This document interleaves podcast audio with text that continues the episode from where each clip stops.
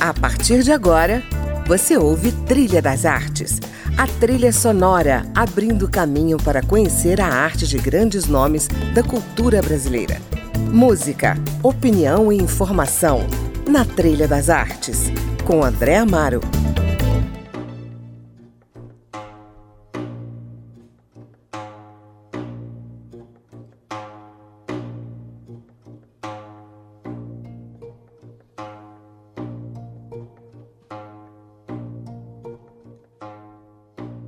Olá, está começando mais um Trilha das Artes e hoje o meu convidado é alguém de estatura olímpica na arte do piano, o paulista Benjamin Taubkin, também arranjador, compositor e produtor musical que tem feito do encontro a sua maior epifania na música. Dialogar com as outras culturas, colaborar com músicos de diversos países tem sido a sua agenda principal. Taubkin começou seus estudos de piano aos 18 anos e nunca mais parou.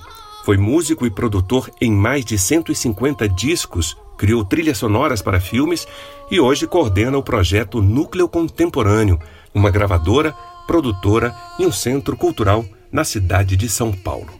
Oi, Taubkin, bem-vindo ao Trilha das Artes. Opa, prazer aí falar com vocês e, e participar desse programa Trilha das Artes. Bora aí, vamos conversar um pouco. Vamos lá.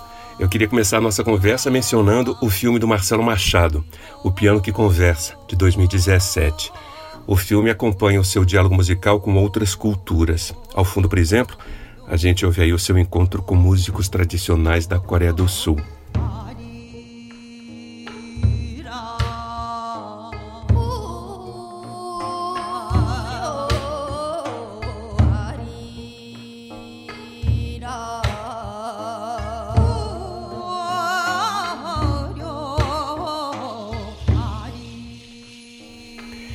Piano que Conversa é um filme totalmente narrado apenas por sons. Não tem entrevistas nem depoimentos. O seu piano nesses encontros fala por si mesmo. Dispensa as palavras. Mas se ele tocasse as palavras, Taubkin, que palavras ele diria para descrever esses encontros? Olha, eu acho que são do coração assim as palavras, né? Afeto, cumplicidade, curiosidade, convivência, ah, atenção, né? Ah, todas essas questões, né? E me remeteu, a sua pergunta também me remete a uma experiência que a gente teve exibindo o filme na periferia em São Paulo, quando uma menina de uns 17, 18 anos disse que para ela o filme era como um livro ele não tinha palavras, mas você imaginava as palavras. Assim como quando você lê um livro, você não tem imagens, mas você as imagina, né? Então eu acho que é um pouco esse espírito assim de de, de uma conversa do coração, né? Ah, acho que também a aventura tem uma aventura nisso tudo, tem o deslocamento, né? Tem a assimilação, todas essas coisas, tem a viagem, né? tem o interesse pelas outras culturas, né? por estar nos lugares, né? comer a comida, beber a bebida. São essas coisas que dão, ampliam a experiência da vida, né? Fazem a gente se sentir um ponto no mundo, assim, né?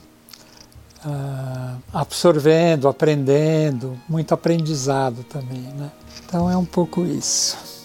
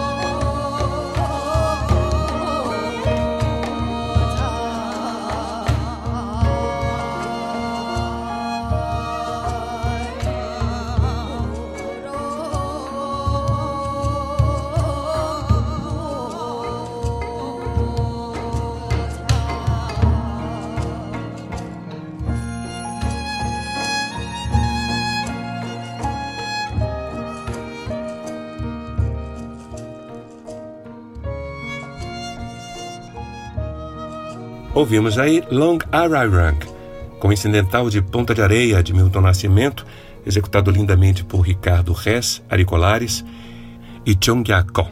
E no piano, Benjamin Taubkin, o meu convidado de hoje aqui no Trilha das Artes. Taubkin, você começou a tocar muito jovem e se tornou uma das expressões mais autênticas da música instrumental. E você disse certa vez que tem algumas questões com o piano. Ainda tem? Que questões são essas? Olha, eu tenho infinitas questões com piano. É, é infinito o processo.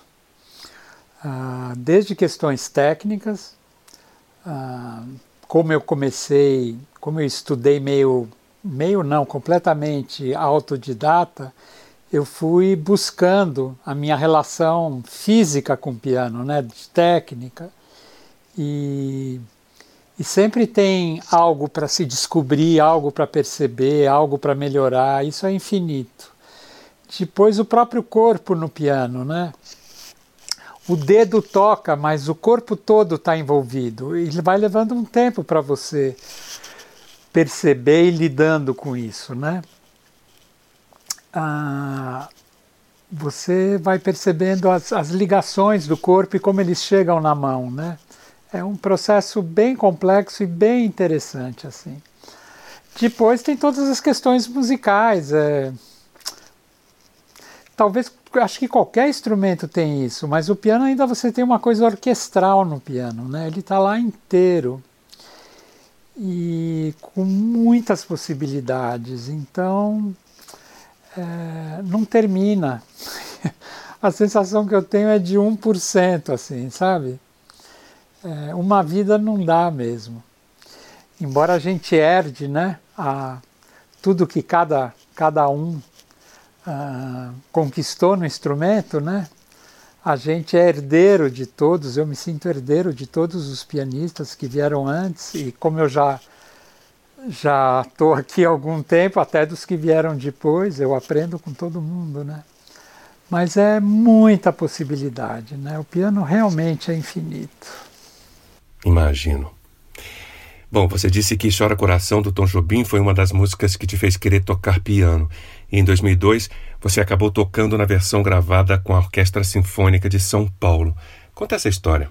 Olha, de fato, Chora Coração, quando eu ouvi, eu tinha 16 anos e eu fiquei impactado do disco Matita Pereira do Jobim, né? E pensei, quero tocar piano. Eu já tocava um pouco aqui e ali, mas nada muito muito sério nem muito cotidiano. Mas eu até então ouvi muito rock progressivo, rock, né, adolescente. Mas fiz essa transição em algum momento para a música brasileira e, e essa foi uma das músicas que me impactaram. Aí aconteceu do Mário Adnet e o Paulo Jobim, o filho do Tom, estarem fazendo esse projeto Jobim Sinfônico. E o Mário me convidou para tocar, uh, fazer uma participação especial. E eu escolhi essa música por tudo que ela significava, né? E para mim foi muito emocionante tocar, né? E minha experiência até depois dessa dessa apresentação, que foi exatamente há 20 anos, né, em 2002, eu toquei outras vezes com orquestra, mas até então eu quase não tinha tocado. Então, entender a regência do maestro, me colocar ali no meio foi um desafio também, né? não errar nenhuma nota, né? Tocar certinho e ao mesmo tempo se expressar, porque estava sendo gravado o disco ao vivo, né? E não podia errar, então foi intenso assim. Eu me lembro de ficar andando pelo hall atrás da Sala São Paulo, repassando a música na cabeça assim, nota por nota, foi foi um momento assim chave assim para mim, sabe? sou ou não sou um músico que pode tocar, né? E foi bem interessante, foi muito bacana. Tem pena de mim, ouve só meus ais.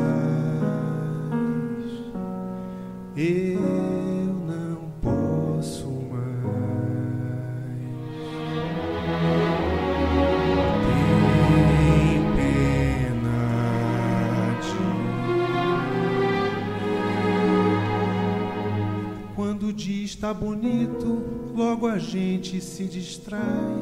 Mas que triste de repente, quando o véu da noite cai. Aqui fora está tão frio e lá dentro está também.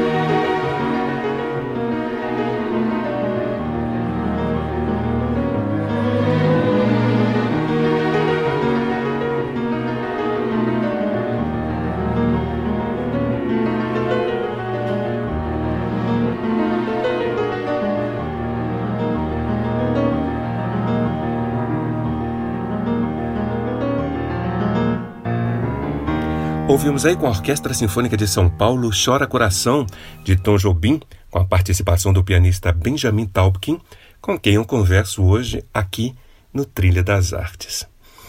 Taubkin, você tocou é, numa versão para lá de sensível a canção Ternura, ao lado do bandolinista Hamilton de Holanda. Ternura é uma palavra que me vem à cabeça quando ouço você tocar.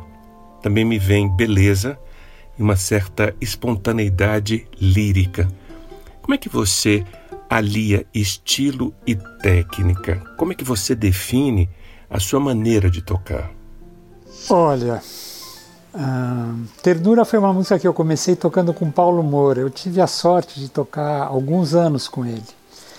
E ele tocava essa canção e sempre ficou na minha cabeça assim. Eu gravei no meu primeiro disco e depois, quando a gente fez um concerto especial, eu propus para o Hamilton a gente tocar como uma homenagem ao Paulo. E, e foi muito bacana fazer mesmo, ele tocou lindamente também. Bom, obrigado por, pelos comentários. Eu acho que eu tenho a canção muito presente para mim. A, a, sonoridade do piano também, eu, eu acho que eu busco né, a sonoridade. Ah, os pianistas que me impactaram assim têm essa busca também. Alguns são eruditos, como Horowitz ou como Glenn Gould. Outros, como, não sei, o Egberto, Keith Jarrett, tem essa, Bill Evans, tem essa busca também. Eles sempre me inspiraram. Ah, acho que a minha maneira de tocar é essa um pouco assim. Tem um eu busco um contato com algo, sabe? Tem que fazer sentido, não é simplesmente tocar nota. Tem que ter algum significado aquilo que eu estou tocando, e acho que nisso vem essas outras coisas, sabe? Ah, ligadas a esse, a esse universo que seria talvez meio onírico, né? Assim, né, que você chama de espontaneidade lírica. Eu acho que é uma coisa que eu busco mesmo, né? A canção, a expressão. E às vezes eu vou pro oposto também, às vezes eu vou pro ruído, mas é, para mim faz tudo parte, né? Eu acho que é uma questão de estar tá vivo e de estar tá olhando para o lado inspirador da natureza, né? É isso. Você escolheu para a gente ouvir a faixa África do disco O Pequeno Milagre de Cada Dia, que você lançou em 2016 ao lado de Tamar Doari e João Taubkin. Por quê? Bom, é, o João, João é meu filho, né? E a gente toca muitos projetos juntos, né? E, e tem uma cumplicidade, uma identidade, um, um conforto, né? De, de se conhecer e de curtir o que o outro faz, né? Isso o João. E o Itamar Doari é um músico que eu conheci em Israel. Ele tinha uns 18, 19 anos e já me impactou. Eu fiquei muito impressionado com a qualidade da música do Itamar. E acabamos ficando amigos. E toda vez que ele veio para o Brasil, tocamos juntos. E depois tocamos juntos em Israel também, com o João, no Festival de Jazz. E o Itamar, para mim, é um dos grandes percussionistas do mundo. assim, né? Ele realmente é, um, é genial. Ele toca muito, tocou muito com Avishai Cohen, que é um baixista conhecido assim por quem gosta desse universo de música. Mas ele toca com muita gente, é um músico. E eu acho que eu, eu escolhi essa música também porque ela é parte do, do filme Piano que Conversa, porque tem uma pegada, tem a participação também da Lena e da Agnieszka, que é a cellista polonesa, acho que representa um pouco essa busca que eu tenho pelas diferentes culturas, né? Uma homenagem à África também, por parte de um branco aqui, mas que eu me sinto muito influenciado por tudo que, que vem de lá, né? A música muito linda, não só o ritmo, como a música mesmo. O canto, a alegria, né? Em meio à diversidade. E um pouco por tudo isso e porque tem uma melodia, um caminho harmônico que eu acho que representa coisas que eu busco.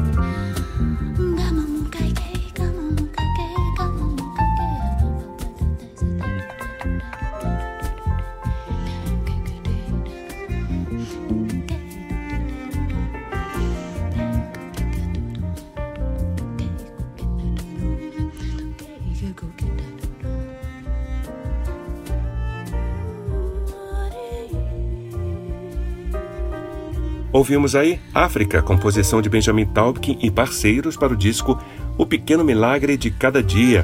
Benjamin Taubkin é o meu convidado de hoje aqui no Trilha das Artes. Bom, vamos falar do livro Viver de Música, Diálogos com Artistas Brasileiros. Você lançou esse livro em 2011. Qual é a ideia central dele? Olha, foram algumas ideias, né?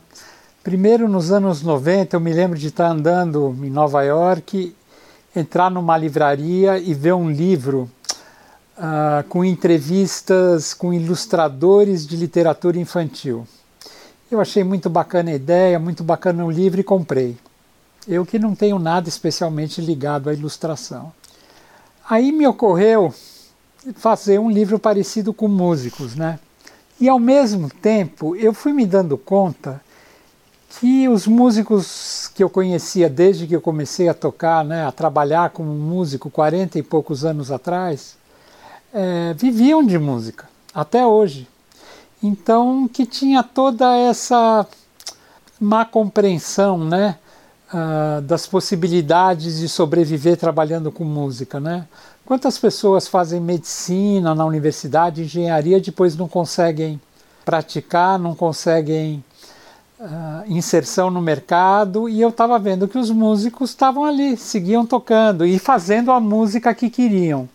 Isso foi uma condição assim para mim, né, para entrevistar pessoas que estão bem com as suas escolhas e com o seu percurso. E foi super bacana fazer. Eu fiz a mesma pergunta para todos e desde a formação até o cotidiano e músicos de diferentes universos, né? mas todos uh, curtindo suas escolhas.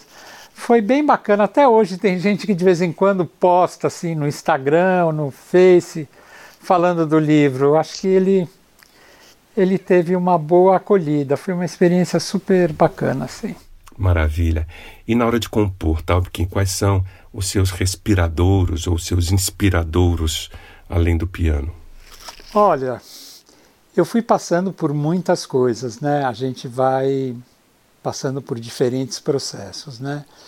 Já tive muito a música tradicional, a melodias assim desse universo que eu ia desenvolvendo.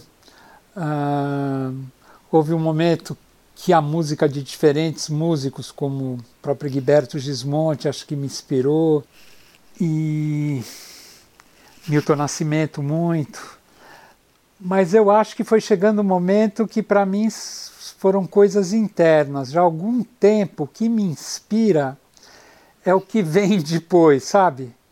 Começo algo e como isso continua. Eu procuro ouvir, eu procuro ficar atento, assim, ficar desperto, né? E um pouco prescrutar, assim, né?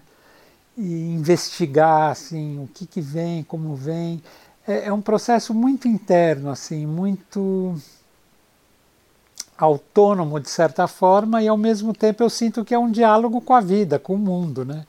Eu tenho feito muito projetos de composição espontânea, sabe? De sair tocando sem ensaio, sem composição, com outros músicos também. E é uma experiência para mim incrível. Então eu acho que isso é parte assim do, do meu processo de compor, né? Tem uma coisa de deixar acontecer, né? De seguir o fluxo, né? E tenho feito nessa direção assim e e é uma experiência super boa assim, uma experiência quase de meditação, às vezes de oração, é um pouco esse universo. Excelente. Bom, infelizmente o programa está chegando ao fim. Vamos finalizar com Santo Antônio de Hermeto Pascoal. Por que, que você escolheu essa música? Olha, eu nunca vou esquecer a alegria e a emoção quando eu ouvi essa música a primeira vez. Na verdade, todo o disco, que é o disco Zabumbeá do Hermeto, né? Tem outras músicas, São Jorge, a Suite Norte, Sul, Leste, Oeste, uma composição do Nenê também que toca bateria no disco. Uh, mas uh, duas músicas ficaram assim, eu ouvi o dia inteiro: Santo Antônio e São Jorge. Então, como São Jorge é mais ouvida, eu propus o Santo Antônio. É tudo muito bonito para mim. É, é, o Brasil que eu que eu amo e que eu espero que a gente tenha brevemente de volta esse país, né? Que é um país plural e bonito. Então é por isso, né? E o Hermeto é uma grande referência para mim e acho que para a música de muita gente.